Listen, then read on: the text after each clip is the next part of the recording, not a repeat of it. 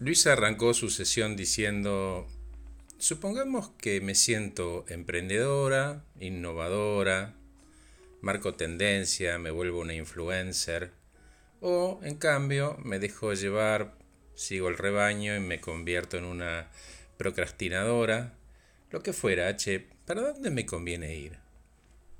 Y le pregunté, ¿qué querés?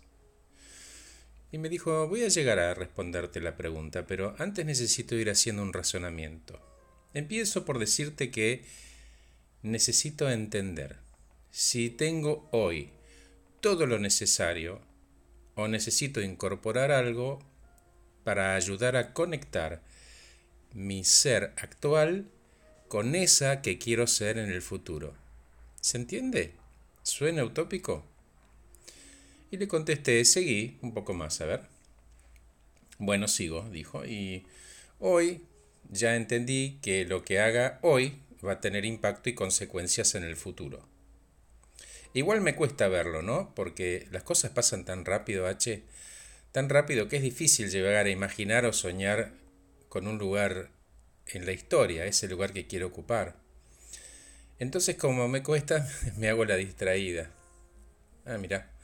Ok, ¿y cómo tratás a la Luisa del futuro? Y me contestó como si fuera una extraña. Y le pregunté, ¿y cómo te gustaría verla? Y me dijo, hay algo que me da vuelta en la cabeza y todo el tiempo me está diciendo que me tengo que ocupar más y distinto, algo que me dice que me tengo que despertar. Y contame, Luisa, ¿Cómo te ocupaste de vos en el pasado para esta Luisa del aquí y ahora?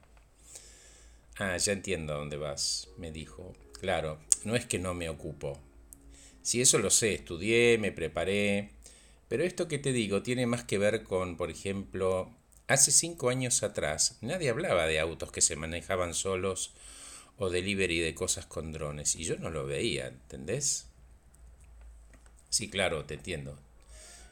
Unir el camino de todos nosotros hoy a algo futuro no es tan fácil. Una idea, una imagen lleva a un resultado. Y después las fuerzas, incluso del hombre, se las apropian y se las llevan y las cambian. Y me pregunto, ¿cómo es eso? Digo, por ejemplo, el, el, tipo que inventó la energía nuclear no lo hizo con el ánimo de que hicieran bombas y maten gente hubo una consecuencia muy alejada del propósito original. Eso es. Pero volvamos a tu pregunta, Luisa. ¿Qué querés? Pensó un ratito y me dijo control.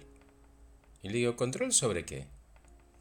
No contestó y agregué, mira, aceptar las incomodidades y la falta de certeza está dentro de nuestro propio acuerdo de vida. Y muy alejado del control, Luisa.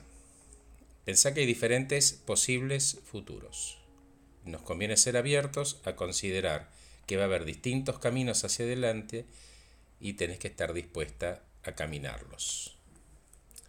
¿Me estás diciendo, H, que pase de la esperanza a la acción? Digo que necesitamos todos foco y acciones para que ese que queremos ser en cinco años ocurra, porque solo no va a ocurrir. Si te miraras diez años para atrás, vas a ver que tu presente hoy era en su momento una serie de futuros posibles. Hiciste cosas para llegar a diseñar esta Luisa.